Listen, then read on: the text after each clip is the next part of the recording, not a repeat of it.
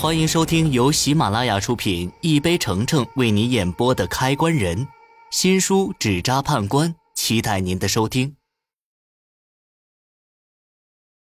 第七集，老爹失踪。突然间，屋内刮起一阵大风，红毛触碰的地方都燃烧起了熊熊的烈火，噼里啪啦的燃烧声越来越大。我用力的推搡着纸人，但纸人。却是纹丝不动地抱着我和我爹，在我的认知里，不管多神的纸人，都是用竹子和纸做的，肯定是抵挡不住火烧的。等火把它烧完，我和我爹也会被烧死。爹，咱快把纸人毁了，快跑吧，不然的话，咱们都得死在这里啊！我爹却扇了我一巴掌，生气地说道：“你懂个屁！要不是他护着你，你早就死了。”这一巴掌把我打得一怔，咱们都快被火烧死了，你还这样说？就在这时，一阵尖锐的声音响起：“阴兵借道，活人回避。阴兵借道，活人回避。”紧接着，门外又传来兵器敲打的声音。而嫂子的叫声也越来越凄惨，我挣扎的更厉害了。我爹又扇了我一巴掌，气得嘴唇直抖。你，你这个逆子，逆子！所有的情绪一股脑的冲了上来。我对着他大喊：“你要是想死，就和这个破纸人死在一起，别拉着我！”我爹凶狠的瞪着我。没有再和我说话，而是直接按住我的胳膊，不让我打纸人。滚滚浓烟钻入我的鼻腔，我又急又气，觉得呼吸越来越难。就在我快要窒息的时候，模糊间看到纸人的眼睛，居然流出了几滴泪水。当我再次醒来的时候，我依然是躺在床上。我猛地坐起来，揉了揉酸痛的腰。昨天晚上的一幕再次的出现在了我的脑海中，我连忙下床寻找着我爹。爹，爹，你在哪儿啊？屋子里的陈设一点都没变，和之前一模一样。要不是烧焦的痕迹还在，我还真的以为昨天晚上发生的就是一场梦。屋里没有一丝回应，门闸也还在原处。窗户也没有破碎的痕迹，我爹去哪儿了？到底发生了什么事情？我刚一打开门，就闻到了一股浓烈的血腥味儿。只见门板上有一大片血迹，难道这是嫂子昨天撞门时留下来的血？我把家里大大小小的屋子找了个遍，都没有找到我爹和那个纸人。我连忙赶去二舅家。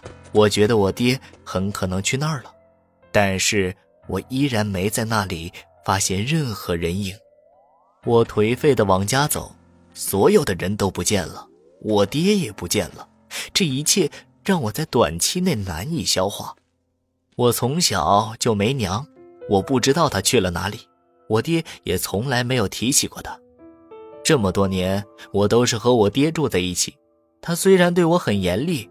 但是从来都没有像昨晚那样凶我，我现在只想知道他们到底在隐瞒着我什么。我像具行尸走肉一样回到了家里，刚进大门就看到院子里站着一个熟悉的人，是白之冰。看到他的那一刻，我就好像看到了救兵，连忙跑到他的身边。他听到脚步声也转过身来，看到气喘吁吁的我，连忙询问：“你去哪儿了？”我刚去我二舅家了，你知道我爹去哪儿了吗？我知道你爹在哪里，但是你必须相信我，听我的话。好，只要你告诉我我爹在哪儿，我我我什么都听你的，你让我做什么我就做什么。傻孩子，我能让你做什么？只要你能相信我，我就很开心了。听到他这句话。我觉得我的喉咙像被堵住了一般，一句话也说不出来。他摸着我的头，好了，小孩子，你去收拾收拾东西，我带你去找个人。听他说完，我立马跪在了他的面前。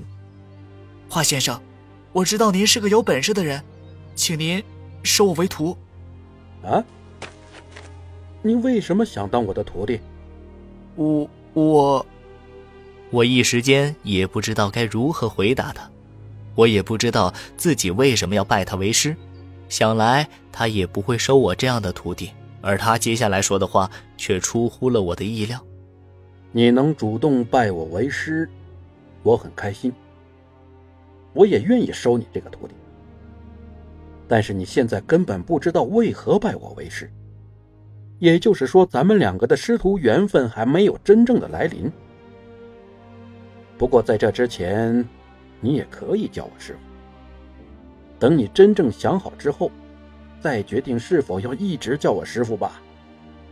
白之斌的话令我十分感动，我从来没有想过他居然会这么贴心。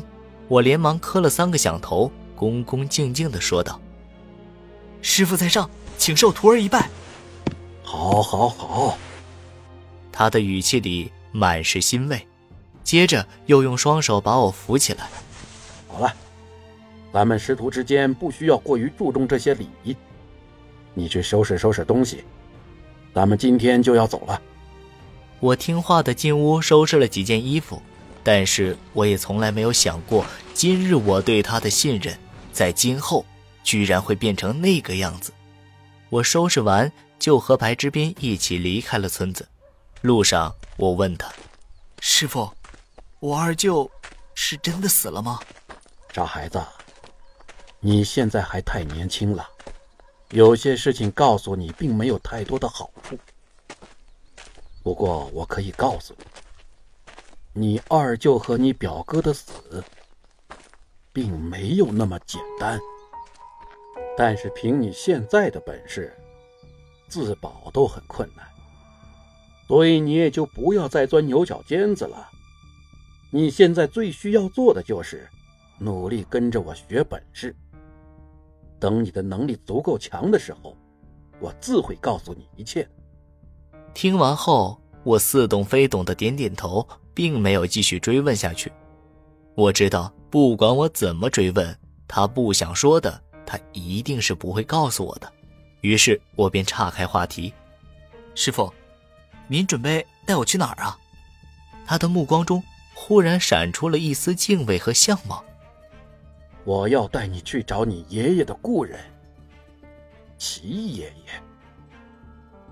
我们为什么去找他？难不成这件事儿跟我爷爷有关？谁知白之冰居然对我笑了一下。本集已播讲完毕。